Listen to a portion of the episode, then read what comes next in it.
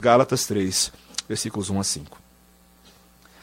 Ó Gálatas insensatos, quem vos fascinou a vós outros, ante cujos olhos foi Jesus Cristo exposto como crucificado? Quero apenas saber isso de vós: recebestes o Espírito pelas obras da lei ou pela pregação da fé? Sois assim insensatos que, tendo começado no espírito, estejais agora vos aperfeiçoando na carne? Terá sido em vão que tantas coisas sofrestes, se na verdade foram em vão? Aquele, pois, que vos concede o Espírito e que opera milagres entre vós, porventura o faz pelas obras da lei ou pela pregação da fé? Até aqui a palavra do Senhor, vamos orar mais uma vez. Santo Deus, obrigado, Senhor, por este texto inspirado, este texto que nos exorta, nos admoesta nessa noite, que nos instiga e que nos leva a considerar a nossa fé. Pedimos ao Pai que nenhum de nós nessa noite deixe de ser tocado pela tua palavra e pelo teu espírito. Fala conosco, Senhor. Essa é a nossa oração no nome de Jesus. Amém. Meus irmãos, um dos. Ah, quadros favoritos que eu gostava quando eu era pré-adolescente. Eu assistia Fantástico. Fantástico, domingo à noite. Saía do culto, assistia Fantástico. E passava o quadro do Mr. M. Você já assistiu o Mr. M antes?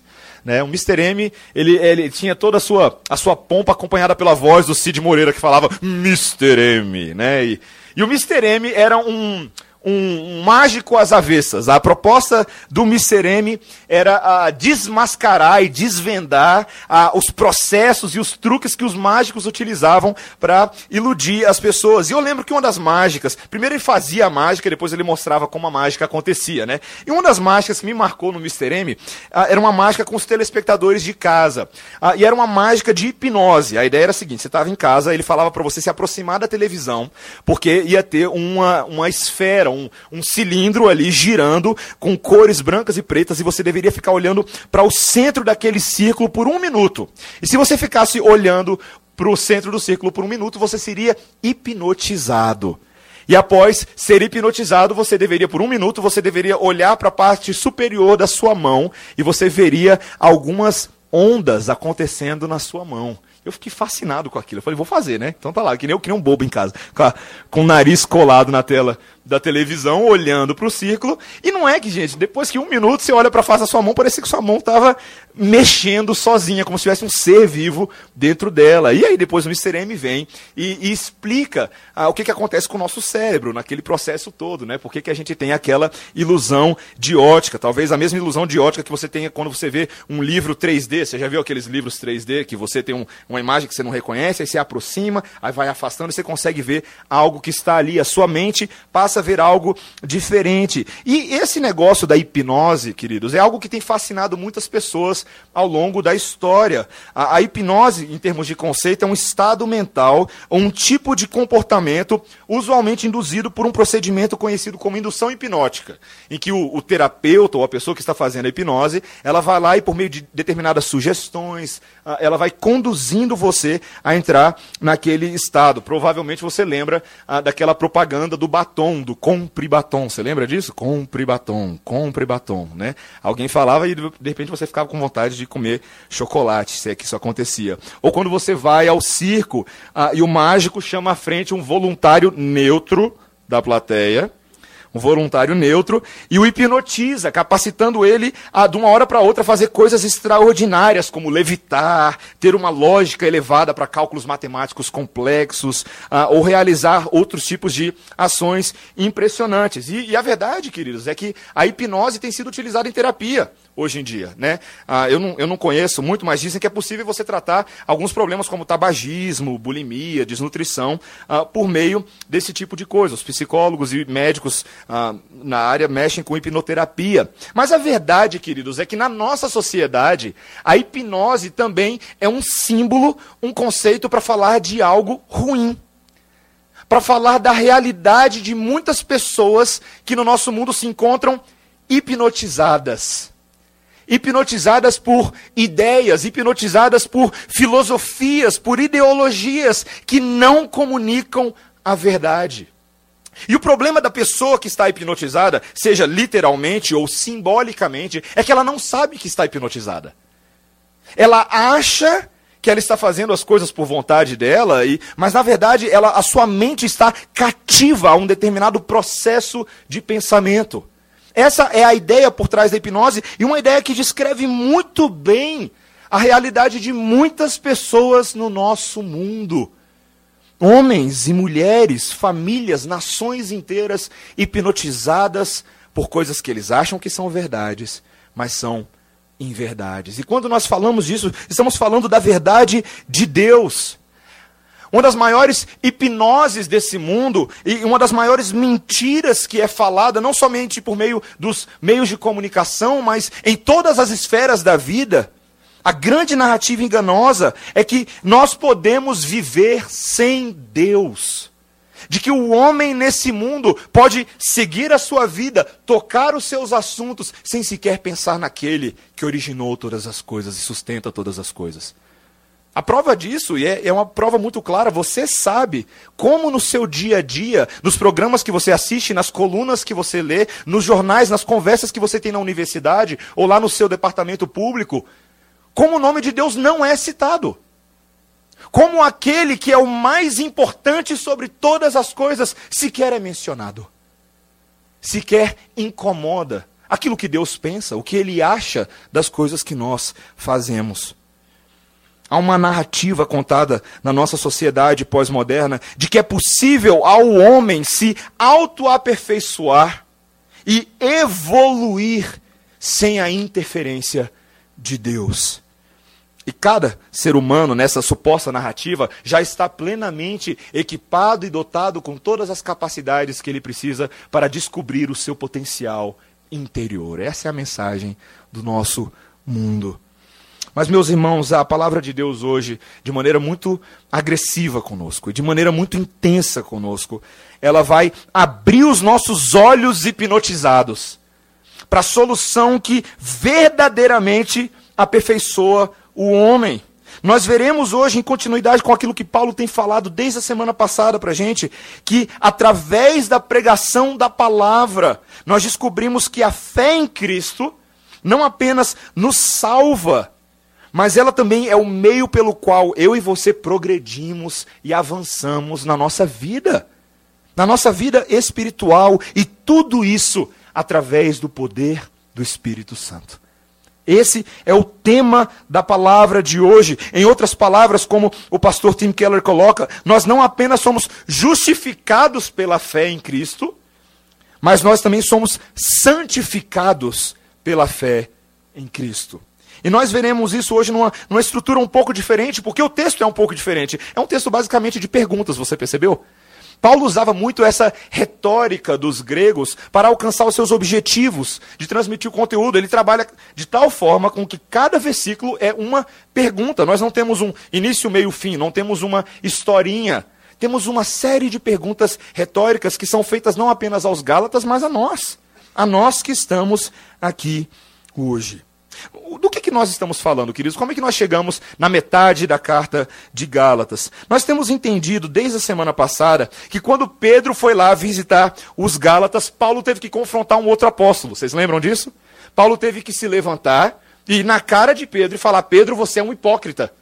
Porque as suas atitudes estão transtornando a mensagem do evangelho. Pedro havia saído da mesa dos gentios e se sentado na mesa do pessoal de Jerusalém. E Paulo vira para ele: o que você está fazendo vai de contra aquilo que nós estamos tentando ensinar. Que o evangelho não é apenas para os judeus, mas o evangelho é para todo aquele que crê no Senhor Jesus. O Evangelho é o convite aberto de Deus, da graça de Deus, de que esse novo homem é aceito por Deus através apenas da fé na obra de Jesus Cristo, aquilo que nós defendemos como a doutrina da justificação pela fé. Essa grandiosa doutrina da reforma protestante e que qualifica qualquer igreja que seja protestante nos nossos dias. Esse é o centro da nossa fé, a justificação pela, pela obra de Jesus Cristo. E Paulo encerra a sessão anterior dizendo que essa fé em Cristo é o que gera uma nova identidade em nós. O que nos faz dizer, já não somos nós quem vivemos, mas Cristo vive em nós, Ele está dentro de nós agora por meio do seu Espírito, controlando as nossas ações. Mas, meus irmãos, quantas vezes nós não entendemos exatamente uh, o que está acontecendo aqui? Eu estava conversando com uma pessoa semana passada e ela me disse assim: Pastor, às vezes eu estou ouvindo a pregação da igreja, eu sei que é boa, mas eu não estou entendendo muito o que está acontecendo. E eu começo a investigar com a pessoa por que, que ela não entende o que está acontecendo com a pregação, e eu percebo rapidamente que aquela pessoa está hipnotizada. De alguma maneira, os ouvidos daquela pessoa e os seus olhos espirituais são incapazes de ver o que realmente Deus está ensinando. E Paulo percebe que é isso que está acontecendo com os Gálatas. Veja o que ele diz logo, as primeiras palavras do versículo 1. Ele diz: Ó oh, Gálatas insensatos. Insensato é uma palavra bonita aqui no texto, tá, queridos? É uma tradução bonita para ficar palatável para você. A palavra que Paulo está falando aqui, eu não sei se convém eu falar de púlpito. Paulo está sendo muito mais agressivo que isso. Gálatas tolos. Gálatas idiotas. Gálatas bobos. O que, que foi que aconteceu com vocês?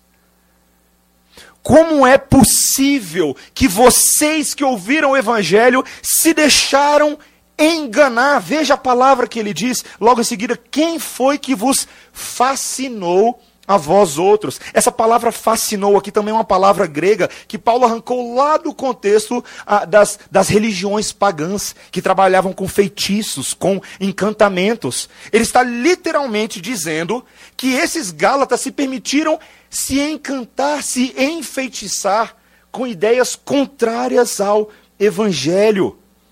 Queridos, muitas vezes isso acontece com o povo de Deus. O povo de Deus, quando ele não se atenta para a verdade, quando ele não retorna à verdade, ele pode se deixar levar por doutrinas. Doutrinas que parecem bonitas, doutrinas que parecem fascinantes. Eu lembro quando eu tinha mais ou menos 16 anos de idade, tínhamos um grupo de jovens na igreja, e um, alguém um belo dia citou numa reunião nossa assim: Você já ouviu falar do G12? Eu nunca tinha ouvido falar do tal G12. E aí a pessoa começou a falar, o G12 é não sei o quê, é um modelo de células, e o G12 tem um acampamento que a gente não pode falar muito, mas eu só vou dizer para você que é tremendo o acampamento. Né? Você que sabe do G12 sabe o que eu estou falando. Né? E aí aquele G12 é, era apresentado como uma nova doutrina em que agora sim a igreja de Deus vai prosperar, a igreja vai avançar.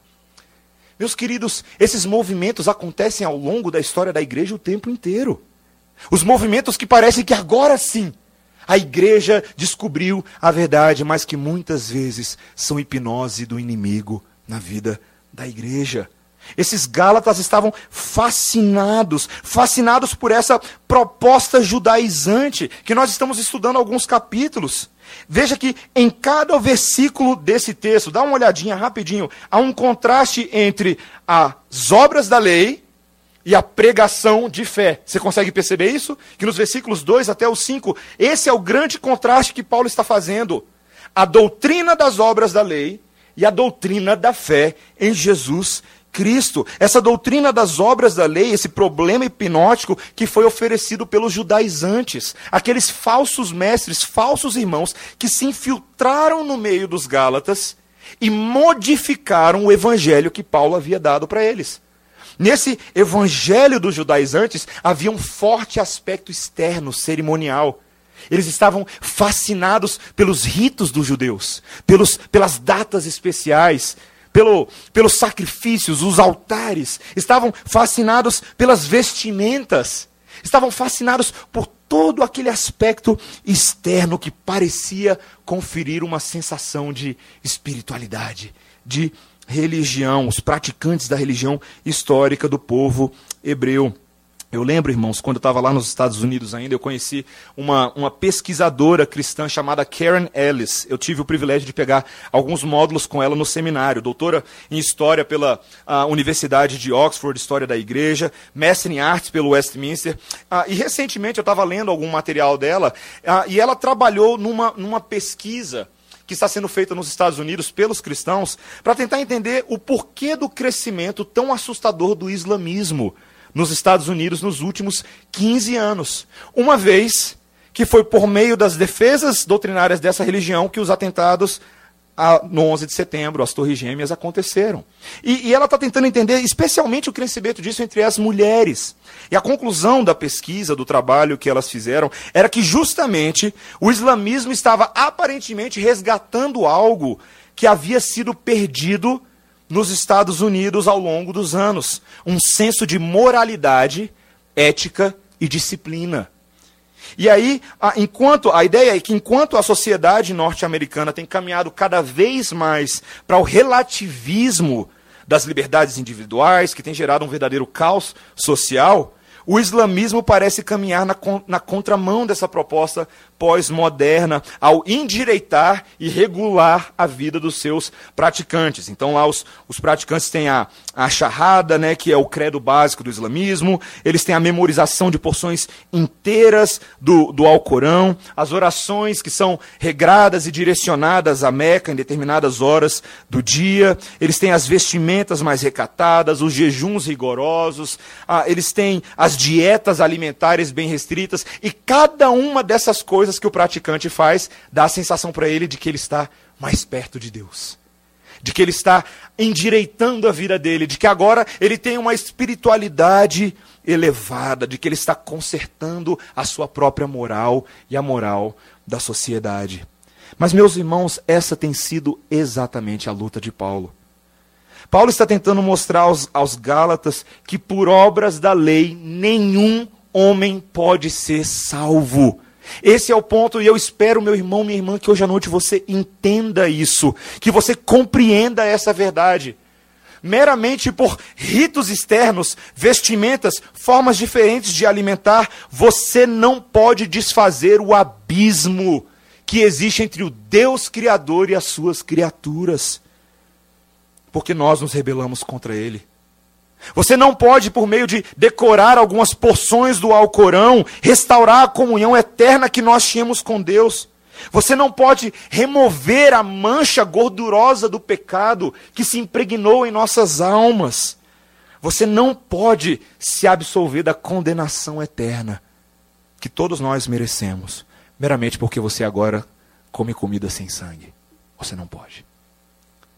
Cuidados, queridos. Eu, eu sei que ah, aqui na igreja nós temos algumas pessoas que têm a prática de serem vegetarianos, e eu não quero entrar no mérito de ser ou não ser vegetariano, mas eu quero dizer que muitas vezes essas, essas modinhas, esses movimentos, têm algumas ideologias por trás que parecem dizer a você que você é mais espiritual do que aquele que não faz. Você que pratica yoga e diz que é só para exercício do seu corpo, mas você adora aquela, aquela meditação oriental que acontece lá, que te dá uma sensação de espiritualidade. Cuidado, queridos, com as pequenas hipnoses desse mundo que se espalham aqui e ali e traem a nossa confiança no Evangelho. Cuidado, cuidado. Meus irmãos, Paulo estava agora tentando mostrar que essas religiosidades, na verdade, eram apenas alívio da consciência. Que essas eram válvulas de escape para você se sentir um pouco melhor, mas que não lidam com o verdadeiro problema. E Paulo agora passa a argumentar como resolver o problema. E, e, o modo de Paulo de resolver o problema é resgatar aquilo que eles já sabiam. Paulo vai trazer algumas das características, das informações que eles já sabiam. A primeira coisa que Paulo fala, logo nesse versículo 1, veja, ele diz: Quem vos fascinou a vós outros, ante cujos olhos foi Jesus Cristo exposto como crucificado. O que, que Paulo está falando aqui? Paulo está falando, por acaso, que os Gálatas viram Jesus Cristo sendo crucificado? Que eles estavam lá presentes quando a grande multidão se levantou contra Jesus e falou: solta Barrabás e crucifica Jesus. É isso? Não era isso. Os Gálatas não estavam presentes naquele momento, mas de alguma maneira, os Gálatas haviam visto essas coisas. O texto nos diz que os olhos deles contemplaram essa verdade. Mas não foram os olhos físicos, queridos. Foram os olhos da fé. Paulo começa a mostrar que por meio da pregação de Paulo, por meio da maneira como Paulo exibiu a Cristo, os Gálatas foram capacitados a ver a obra de Deus. Ele faz essa mesma defesa em 1 Coríntios 2, versículos 1 e 2, quando ele diz: Eu, irmãos, quando fui ter convosco, anunciando-vos o testemunho de Deus, não o fiz com ostentação de linguagem ou de sabedoria, porque decidi nada saber entre vós, senão a Jesus Cristo e este crucificado. A pregação de Paulo não era uma pregação para o povo achar nossa, que pregação bonita, como Paulo fala bem, né? As expressões que Paulo faz, as ilustrações. Ele não estava preocupado com isso, queridos. A pregação de Paulo visava expor um quadro, pintar um quadro sobre quem Jesus Cristo é.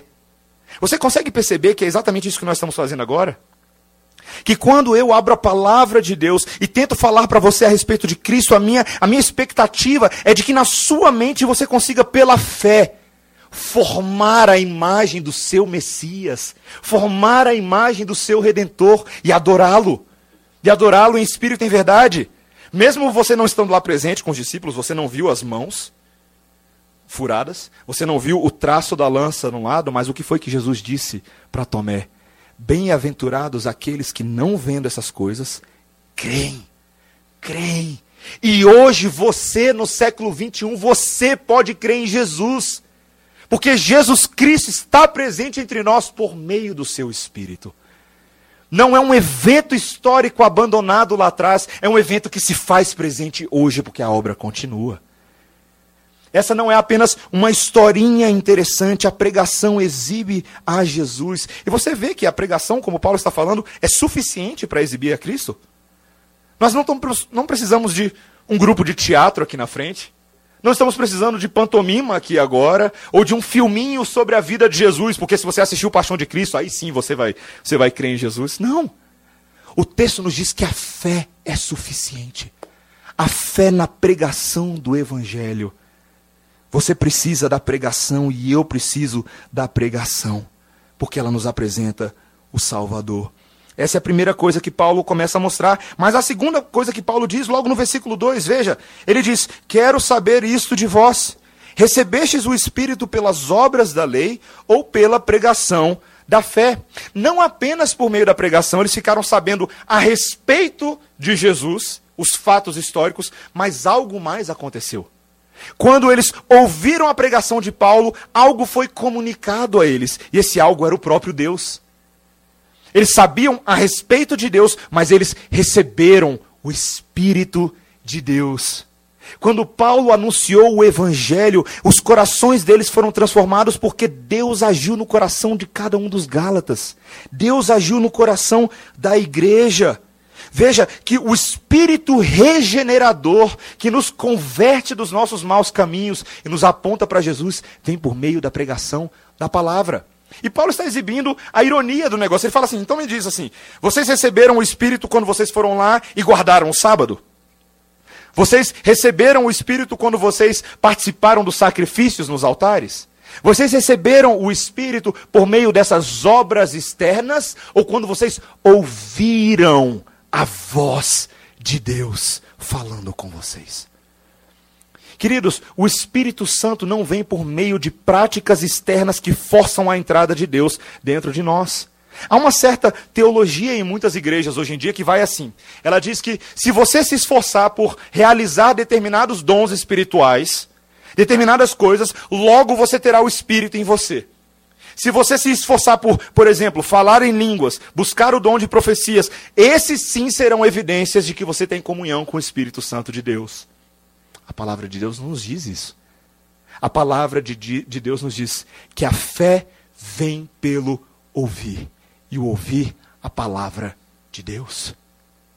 Isso facilita a vida de muitas pessoas, na é verdade. Eu lembro que eu conheci uma uma irmã uma época, e ela me contava que ah, na igreja em que ela ah, congregou durante muitos anos, ela foi sempre muito constrangida a dar evidências externas do batismo no Espírito Santo que ela tinha. Então, as pessoas queriam basicamente forçar ela a ter um, uma, uma expressão de espiritualidade superior, falando em línguas e coisas do tipo, do tipo. E o que acabou é que ela saiu da igreja, porque ela nunca conseguiu fazer essas coisas.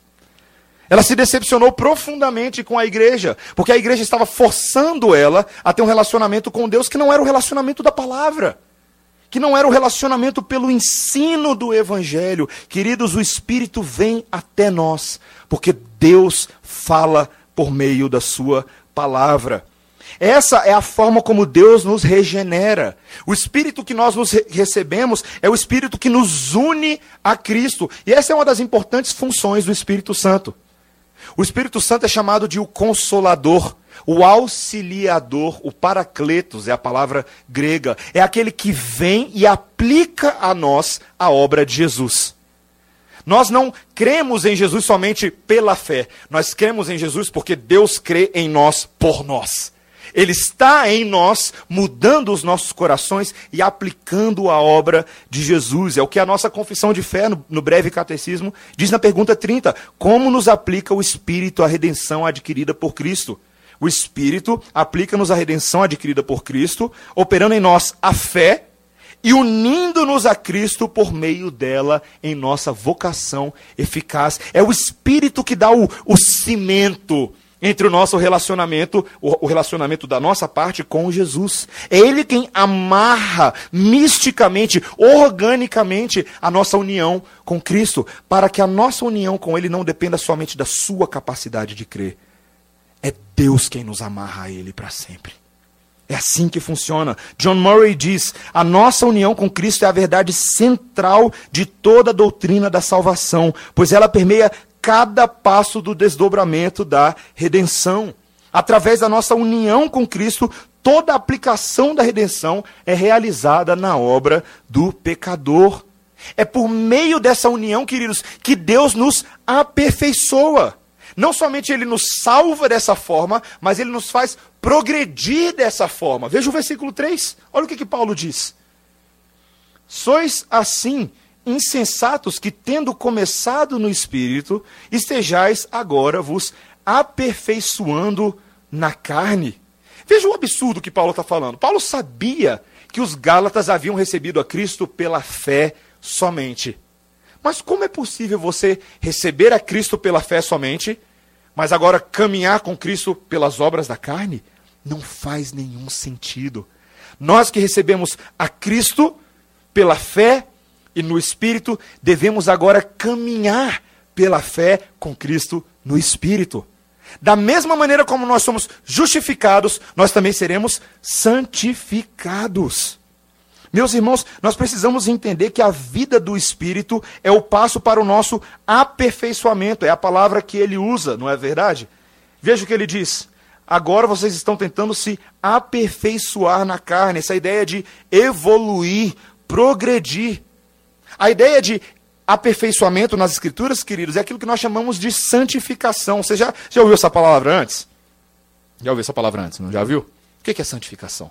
É a obra que Deus faz em nós por meio do seu espírito. E a confissão diz, é a obra que diz na qual nós somos renovados em todo o nosso ser, segundo a imagem de Deus em Cristo e habilitados a morrer cada vez mais para o pecado e a viver para a retidão. Na santificação, Cristo é formado em nós.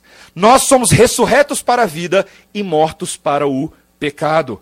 E é isso que deve acontecer na nossa vida de santificação. Cada vez mais viver para Cristo e morrer para o pecado.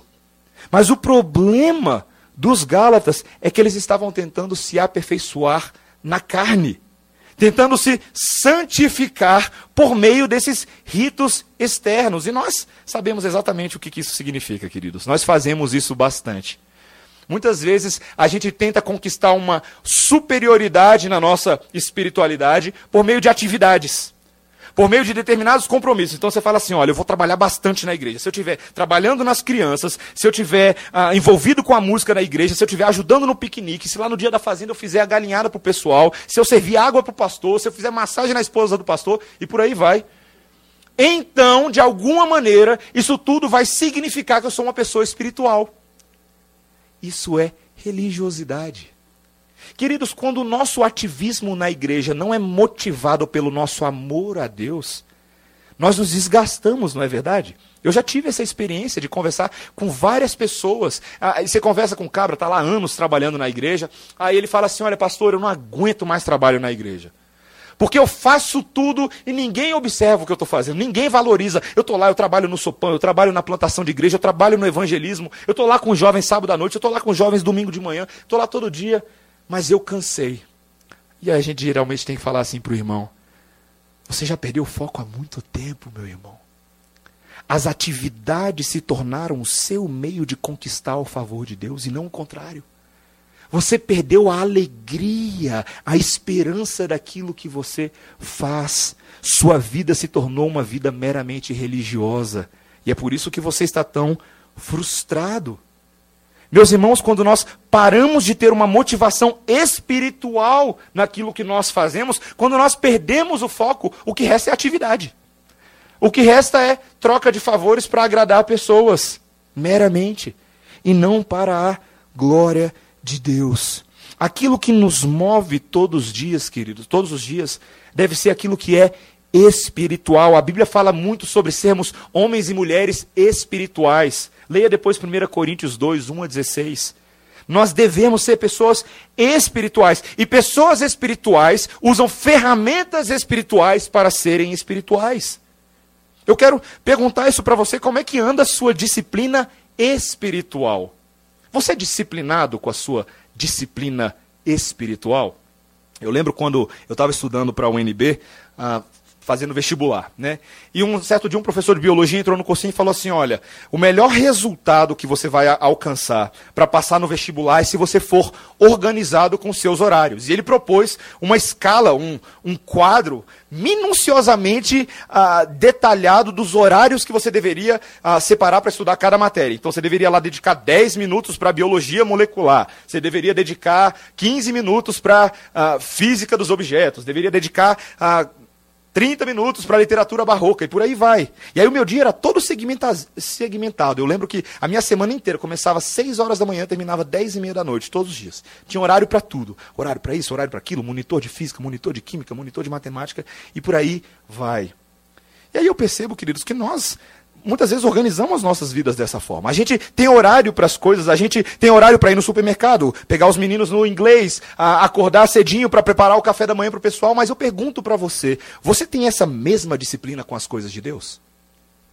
Por que será que nós temos essa disciplina para fazer as nossas atividades regulares, mas nós não organizamos a nossa vida espiritual com a mesma dedicação e devoção?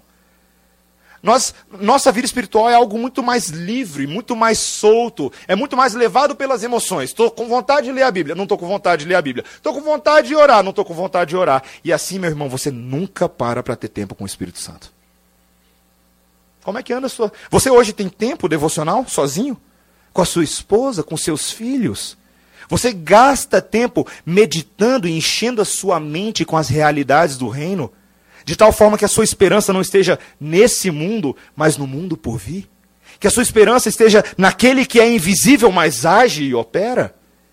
Se você não está buscando isso, queridos, isso seria, será motivo de frustração espiritual para você.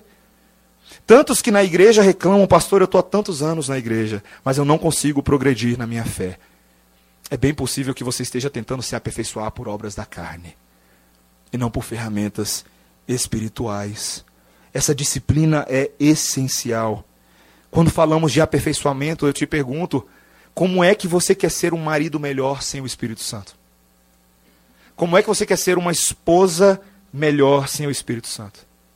Como é que você quer ser um filho que é mais obediente, que faz o seu dever de casa, que participa da vida da família sem o Espírito Santo?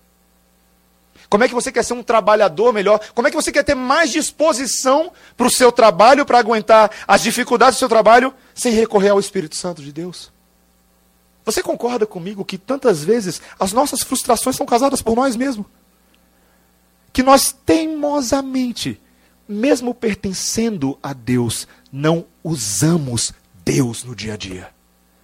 Não utilizamos os meios de graça do Senhor, a palavra, a oração, a comunhão dos irmãos que nos encorajam, os meios espirituais que Ele nos fornece para nós avançarmos e progredirmos na nossa fé.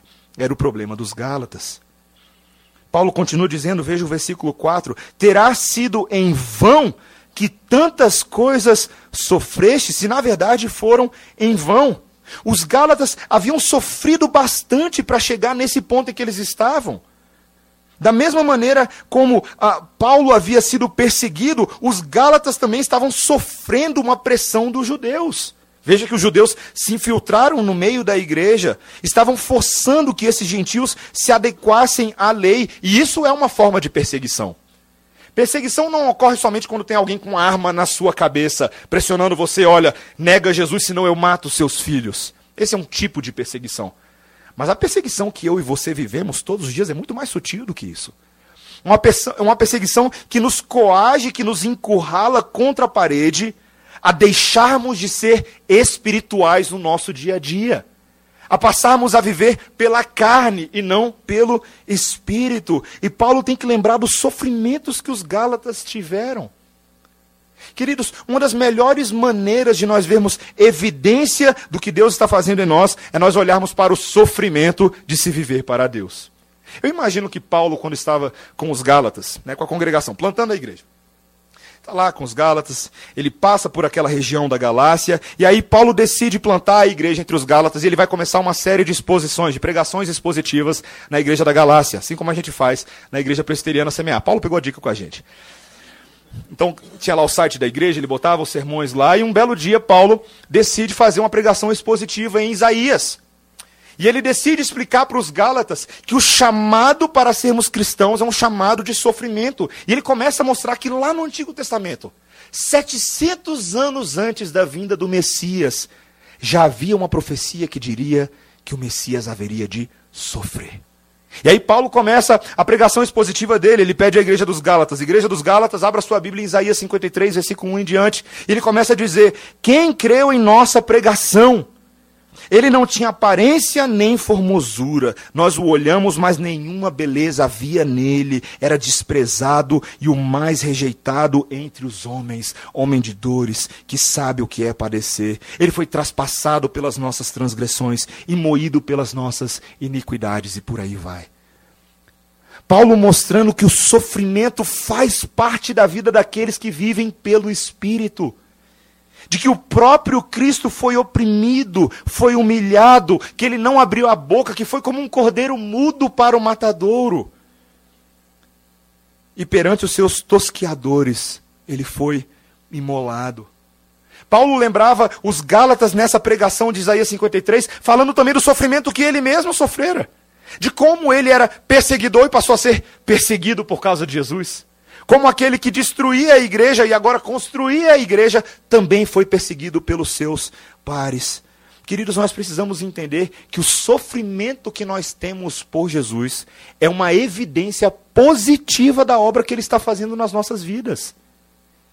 O Senhor Jesus Cristo assegurou os seus discípulos Lá em Mateus 10, preste atenção nesse texto. Que texto maravilhoso, meus irmãos. Talvez você já tenha apagado alguns dos textos das Escrituras na, na sua cabeça, mas preste atenção o que Jesus fala aos seus discípulos a, a partir de Mateus 10, 16. Ele diz assim: Eis que eu vos envio como ovelhas para o meio de lobos. Vocês serão entregues aos tribunais e vos açoitarão nas suas sinagogas. E por minha causa sereis levados à presença de governadores e de reis, para lhes servir de testemunho, e eles aos gentios. Sereis perseguidos de todos por causa do meu nome. O Senhor Jesus Cristo já tinha dito para nós que nós seríamos perseguidos e que os seus discípulos seriam perseguidos. Mas qual é o conforto do Espírito que ele dá para os seus discípulos? Ele diz assim: E quando vos entregarem, preste atenção no que esse texto vai falar agora. Isso vai ser um grande impacto para você nessa noite. O Senhor Jesus Cristo disse: Quando vos entregarem, não cuideis em como que haveis de falar, porque naquela hora vos será concedido o que haveis de dizer, visto que não sois vós os que falais, mas o Espírito Espírito de vosso Pai é quem fala por meio de vós. Queridos, a palavra de Deus está nos dando uma teologia avançada aqui. Aqui não é, não é aula de teologia básica agora. Agora a gente acabou de largar o módulo inicial e fomos para o último semestre de teologia aqui agora, nesse exato momento. O que o Senhor Jesus Cristo está nos ensinando é algo profundo, meus irmãos. Que o Espírito tem uma dupla ação nas nossas vidas. De que o mesmo Espírito de Deus estava agindo tanto em permitir sofrimento por causa do nome de Jesus, mas também sustentando os crentes em meio ao sofrimento. Aquele mesmo Espírito que nos leva a situações de dificuldades, é Ele que nos sustenta na dificuldade. Você lembra que isso aconteceu na vida de Jesus? Quando Jesus Cristo foi no deserto levado pelo Espírito para ser tentado por 40 dias, e como foi que ele sobreviveu no deserto? Pelo Espírito, pela palavra. Meus irmãos, quando Deus permite sofrimento na sua vida, não é para que você escape para soluções da carne. Não. É para que nessas horas o Espírito Santo de Deus seja ativado dentro de você. Para que você creia ainda mais no Evangelho.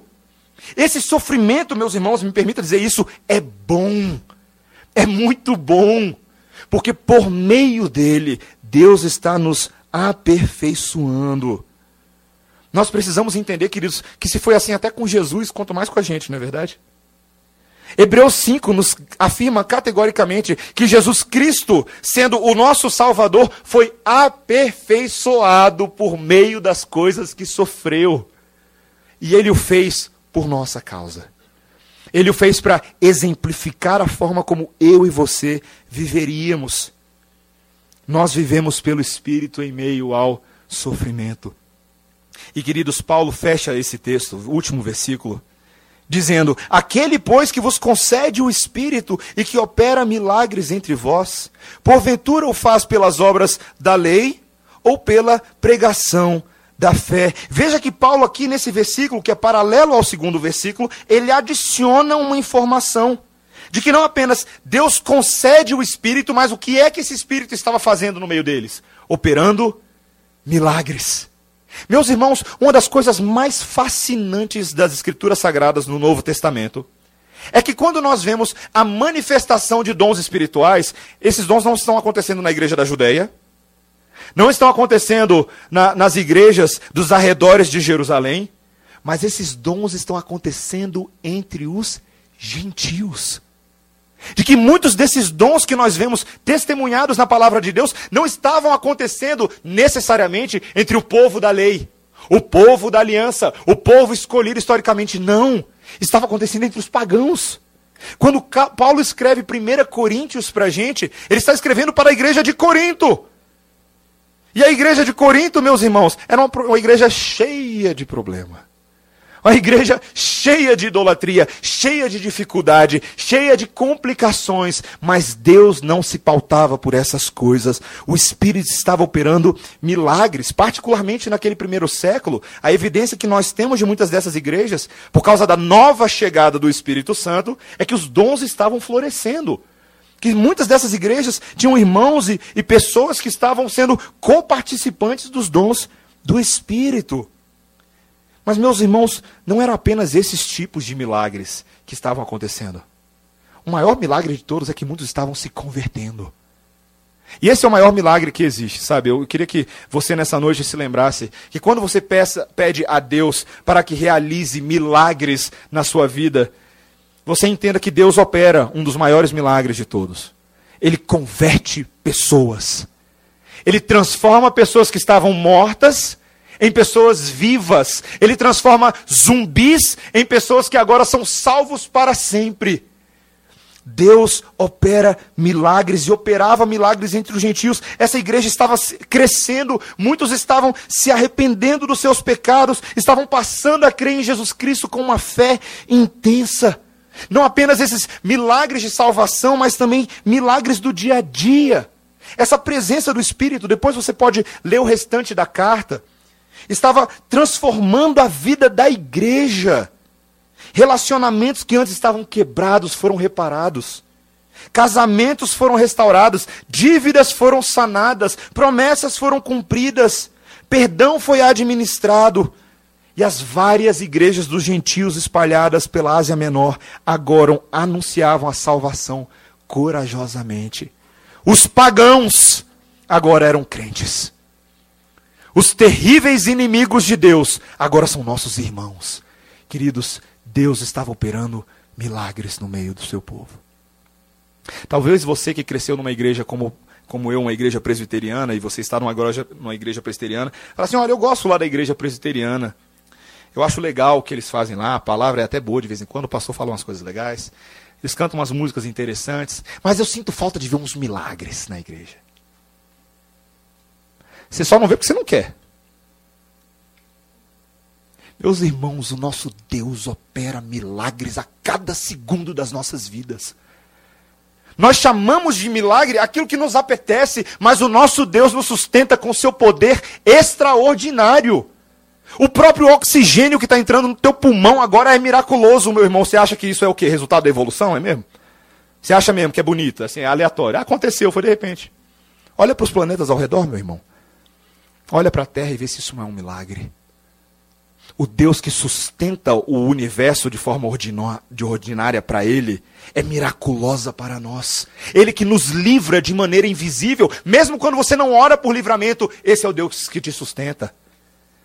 O Deus que cuida de você em todas as necessidades, as que você sabe e as que você não sabe. Este Deus tem miraculosamente sustentado a vida da igreja. E ele o faz por meio do seu Espírito.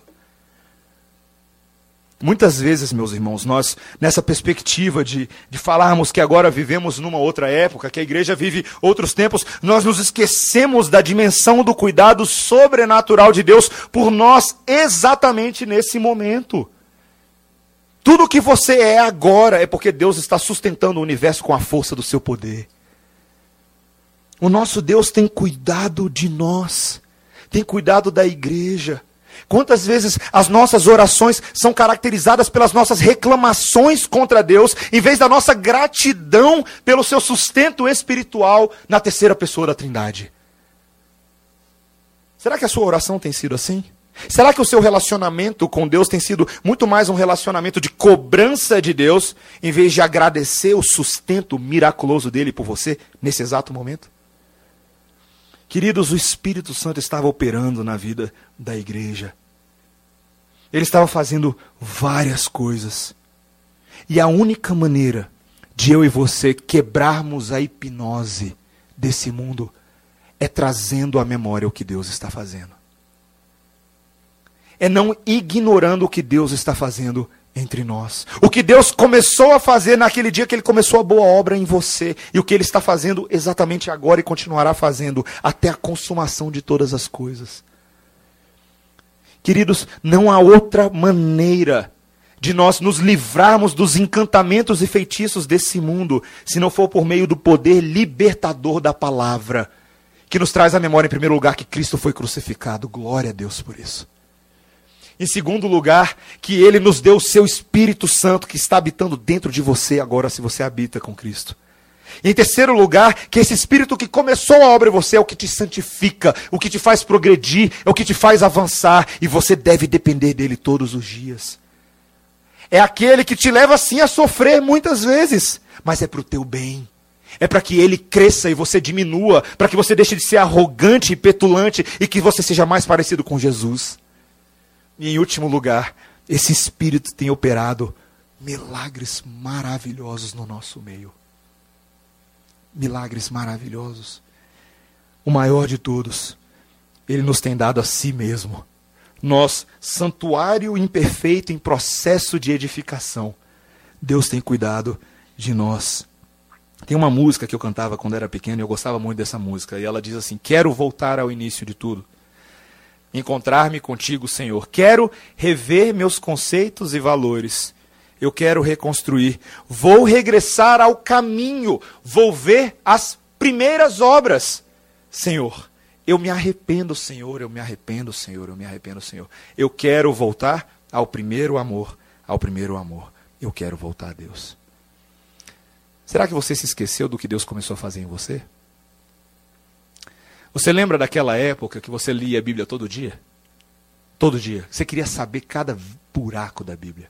Você participava de reunião de oração, você participava da vida das pessoas da igreja. Muitos de nós somos saudosistas e nostálgicos porque lembramos desses momentos e achamos que essas coisas se passaram e que não há mais tempo para retornarmos a termos uma vida espiritualmente ativa. Não é isso que a palavra de Deus nos diz, queridos. Você quer ser um homem espiritual? Você quer ser uma mulher espiritual? A oportunidade é hoje, meu irmão.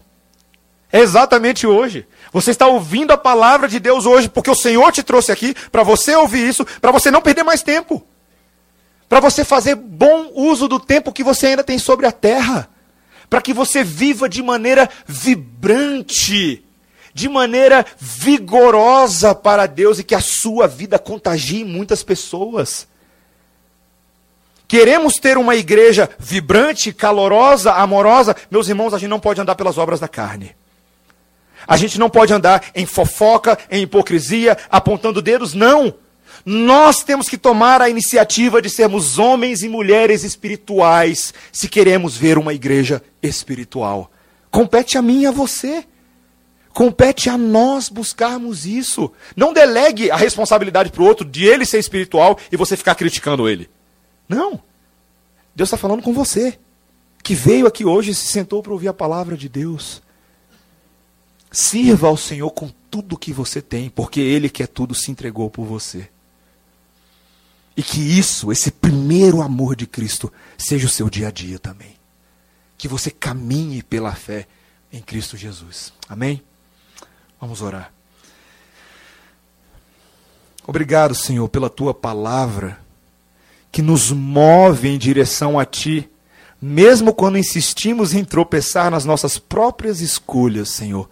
O teu amor que é infinito e eterno nos alcança e nos restaura e nos coloca de novo no caminho certo. Obrigado, Senhor, pela tua palavra. A tua palavra que nos corrige, que nos disciplina, que nos instrui, que nos chama tantas vezes de insensatos, mas é a palavra que também nos fala do teu grande amor por nós. Esse amor sempre pronto a reconciliar e sempre pronto a dar nova caminhada.